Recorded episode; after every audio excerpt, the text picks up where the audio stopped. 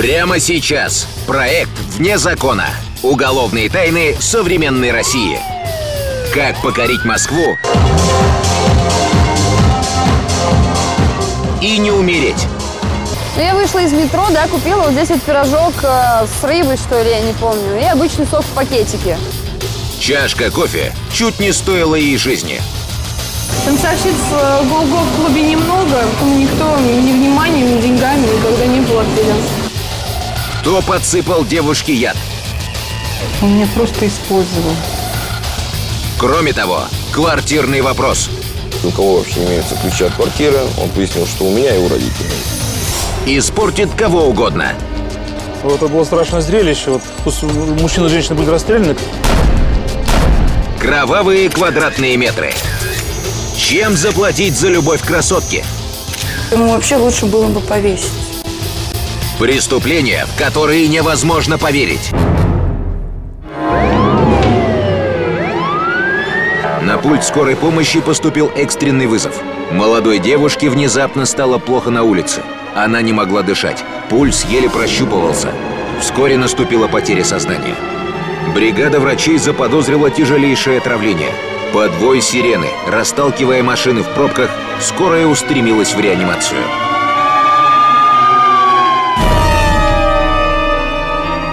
Битва за Альфонса. 2011 год. Москва. В больнице врачи сотворили чудо. Девушка пришла в себя. Необходимо было установить, что она ела за последние шесть часов. Ну, я вышла из метро, да, купила вот здесь вот пирожок э, с рыбой, что ли, я не помню, и обычный сок в пакетике. Ну, потом я просто вон, вон там где-то кафе, да, я просто выпила там кофе и обычный десерт творожный съела. Неужели причиной тяжелейшего отравления молодой и абсолютно здоровой девушки мог стать пирожок с рыбой или чашка дешевого кофе? Фастфуд. Еда на скорую руку. Уличные палатки с хот-догами, шаурмой и чебуреками наполнили наши города. Средний россиянин пять раз в месяц покупает подобную еду. Но, увы, очень часто ее качество можно обозначить одним словом – отрава. Новосибирск. Приправу к курам гриль случайно попал крысиный яд. Погибли два человека. Санкт-Петербург. Начинка для пирожков оказалась из протухшего мяса. 15 человек были госпитализированы.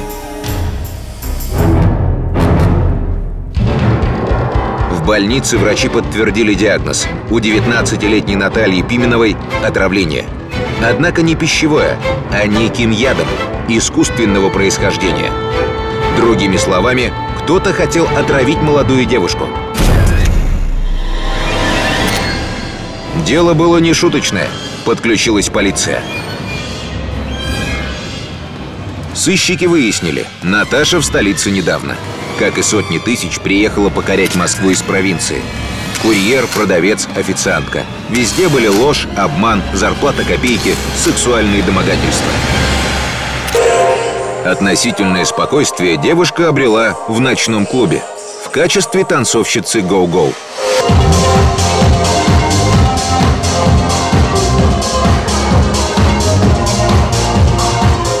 почему-то считают, что гоу-гоу это неприличная работа. Но на самом деле, э, как бы, да, есть такие движения, да, эротические, соблазнительные. На самом деле это не стриптиз. Это просто как бы такой позыв публики «давай-давай». Ночной клуб не библиотека. Распутывать сложное дело полиции решили именно с него. Первая версия – женская зависть. Танцовщиц э, Голго в клубе немного. У всех есть свои поклонники, поэтому никто ни вниманием, ни деньгами никогда не был обделен. Однако за два месяца до происшедшего в клубе случилось необычное событие. Был такой момент, когда я танцевала на сцене, и потом подошел один красивый молодой человек и подарил мне цветы. Ну, такого вообще не принято дарить цветы. В букете была записочка с телефоном и подписью «Антон». Все девушки верят в судьбу, особенно молодые. Поверила в нее и Наташа. Антон был красив и при деньгах. Более того, москвич. Еще больше не женат. Походила на фантастику. Наташе уже мерещились два штампа в паспорте о браке и о прописке. Но однажды на мобильник девушки позвонили. Ну, Я услышал женский голос, который сказал мне, здравствуйте, девушка, я мать Антона, я хотела бы с вами поговорить в кафе, но Антону пока ничего не говорите, так, ну так нужно. Мать была женщина далеко за 40. Некрасивая, но уверенная в себе. На встрече быстро перешла к делу. Потребовала оставить сына в покое. Якобы он Наташе не пара. В общем, она представилась матерью Антона. И потребовала от Натальи, чтобы та оставила ее сына в покое. На что Наталья отве- ответила твердое нет. Я, честно, сидела и думала, что я сюда приехала не для того, чтобы каких-то тетек слушать. И это лично мое дело, кого убирать, кого любить и вообще с кем общаться. Конфликт. Как в закрученном детективе есть он и в нашей истории. А вот и само преступление. Запись с камеры видеонаблюдения в кафе. Вот Наташа отходит в туалет, а вот Галина что-то подсыпает ей в кофе. Но сыщиков ожидало еще одно невероятное открытие. Отравительница оказалась вовсе не матерью Антона, а его женой, с разницей в 25 лет. У них была огромная разница в возрасте. Но так как брак был неофициальный, гражданский, в конце концов она узнает о измене. 2011 год. Москва. Измена любимого человека. По статистике с ней сталкиваются 9 из 10 женщин. Кто-то сразу прерывает всяческие отношения. Кто-то пытается сохранить семью. Советы психологов Галина слушать не хотела. Ею двигала слепая месть. Причем не Антону, а невинной девушке.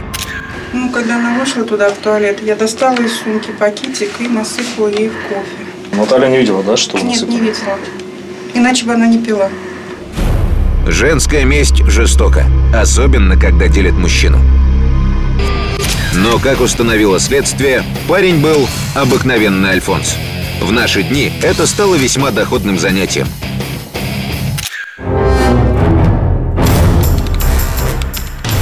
Альфонсы – молодые люди, живущие за счет богатых женщин. Как правило, альфонсами становятся красавчики в возрасте от 18 до 30 лет. Ухоженные и достаточно неглупые, чтобы покорить состоятельную дамочку.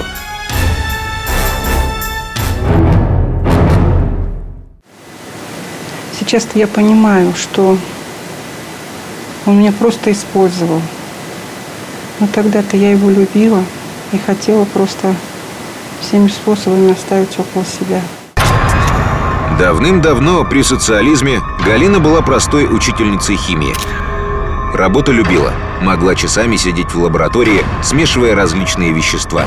Именно тогда Галина и узнала формулы опасных ядов. Много лет спустя знания были использованы. Ну, то есть кафе вы уже пришли с ядом? Да, я пришла с ядом. Вот здесь ее чашка стояла. А кофе вкус нормальный был? Может быть, чуть-чуть кисловатый, я как-то, честно, не придала вообще этому значения.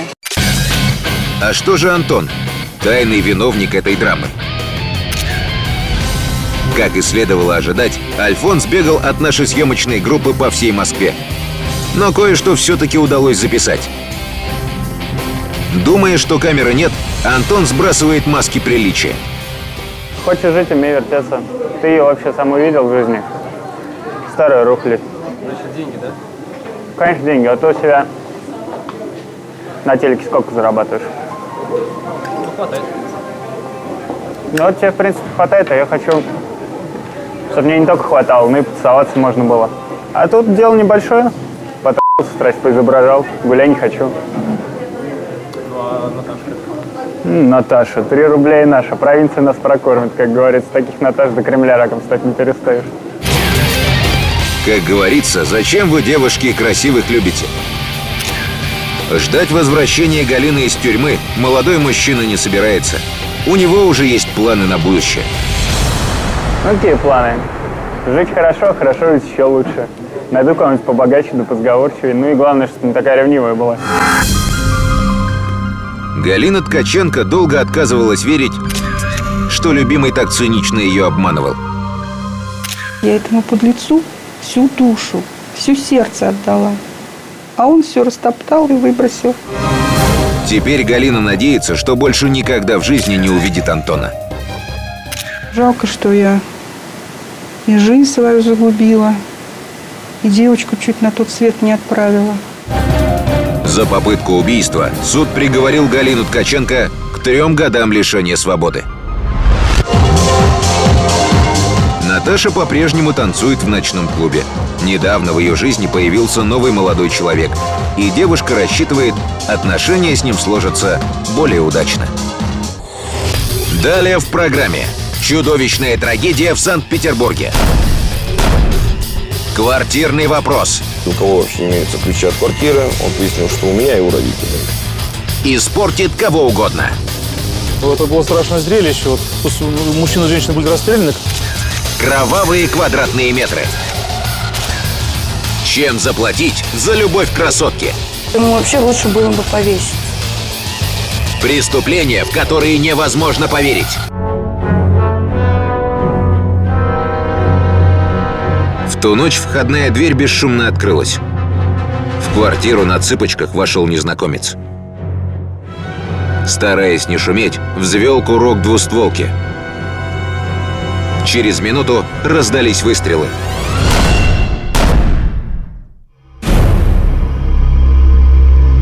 Любимый сынок. 2010 год. Санкт-Петербург.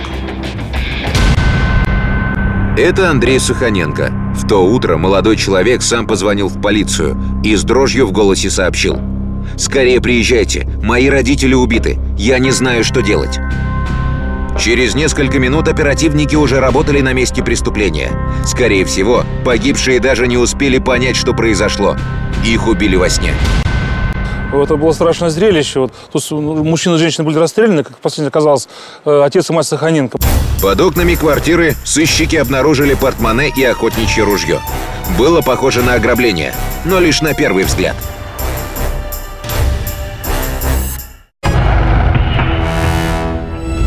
«2010 год. Санкт-Петербург. Расследование убийства семьи Саханенко продолжалось. Это Татьяна Алексеева, соседка. В ночь убийства слышала сильные хлопки. Но значения не придала. Мало ли, может, что уронили. О случившейся трагедии узнала, когда приехала полиция. Они не были никакими бизнесменами, не были. Нет, ну, очень он водитель, да, а она медсестра в поликлинике. Удивительно, но из дома ничего не пропало. Вообще ничего. Ни денег, ни ценных вещей. За исключением портмоне, найденного под окном. Дверные замки оказались нетронутыми. В комнате идеальный порядок. Кто же он, таинственный стрелок? Как удалось ему проникнуть в квартиру, не разбудив хозяев? Опросили сына убитых. У Саханенко Андрея спросили, у кого вообще имеются ключи от квартиры. Он пояснил, что у меня и у родителей. Ну, а раз родители мертвы, никто из родителей сам лично дверь не открывал. Андрей заливался слезами. Горе было огромным. Еще бы, стать сиротой в 18 лет.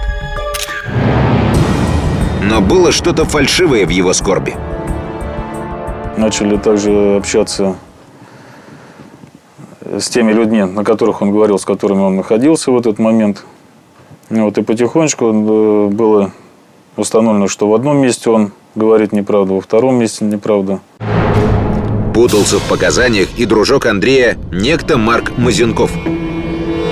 То есть один говорил, мы гуляли там, другой говорил, мы гуляли здесь. То есть один говорил, там мы с кем-то там встретились, другой говорил, что мы не встречались ни с кем. Было очевидно, эта парочка молодых людей явно скрывает какую-то тайну.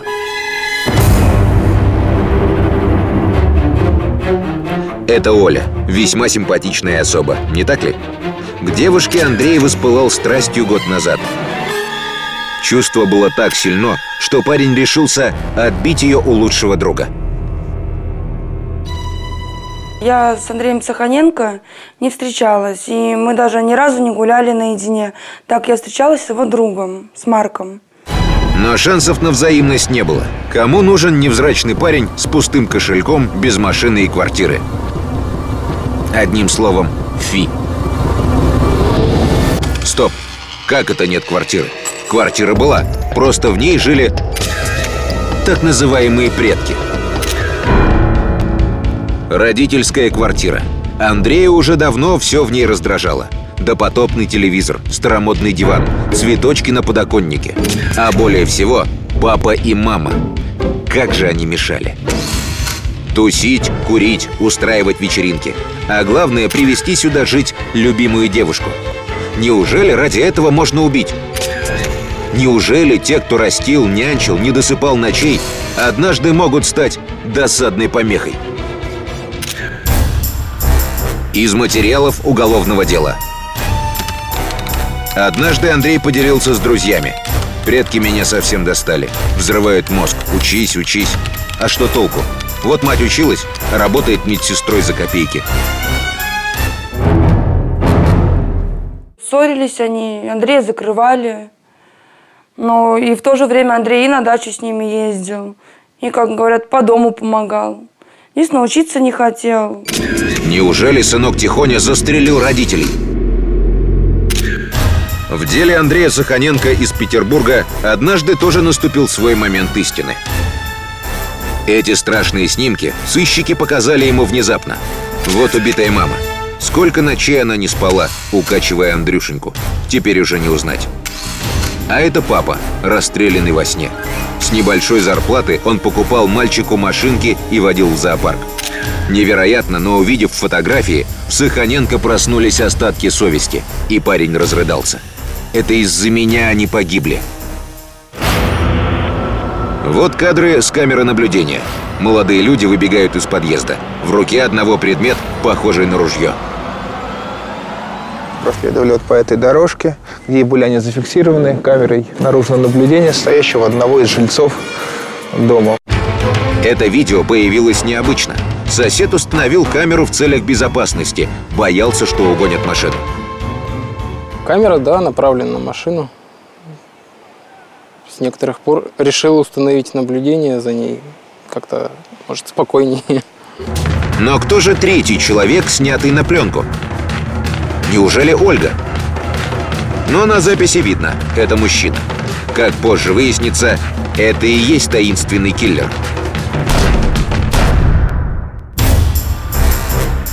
Из материалов уголовного дела. Незадолго до расправы из квартиры бабушки Андрея Саханенко пропало ружье. Охотничья двустволка. Следствие установило, оружие похитил Андрей, чтобы впоследствии передать его предполагаемому киллеру.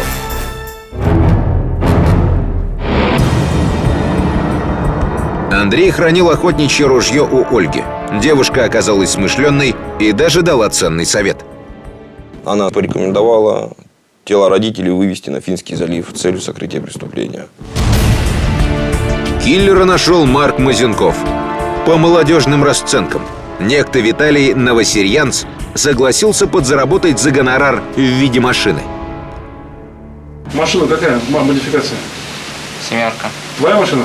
Отца. Еще что? М, 20 тысяч рублей. Это была пасхальная ночь. Родители Андрея отстояли службу в храме. Вернулись и сразу легли. Именно в этот момент сынок открыл дверь киллеру. Это ружье. Около пяти часов утра он передал нанятому киллеру, открыл дверь. Киллер прошел в комнату родителей и в пасхальную ночь расстрелял их в упор из этого ружья. Когда все вскрылось, непосредственного убийцу взяли без особого шума. Свой дебют молодой киллер объяснил просто. «У меня жена, недавно родился ребенок. Работать я не умею, а есть хочется». Мне были очень нужны деньги. Для чего? В связи с семейным положением. Какое положение? Ну, финансовым в семье. Пока Андрей был в СИЗО, написал письмо Ольге. Ему очень жалко, что он помешал моим отношениям с Марком, что он во всем виноват. Написал, что он не хочет нам мешать и что ему вообще лучше было бы повеситься. Но вряд ли у сынка-эгоиста хватит на это сил. Одно дело убивать родителей, другое вешаться самому. Естественно, этого не делал. А соседи в тихом питерском дворе до сих пор удивляются, как милый мальчик мог превратиться в чудовище. Может быть, он насмотрелся всех этих боевиков. Может быть, решил, что это все так легко и просто. И ну, там же обычно как-то это все так красиво получается и без последствий. Суд приговорил подельников сынка убийцы к 13 и 16 годам лишения свободы. Сам Андрей Саханенко проведет за решеткой 11 лет. Будет ли ждать его возвращения любимая девушка, ради которой он расправился с самыми близкими людьми? Статистика утверждает, скорее всего, нет.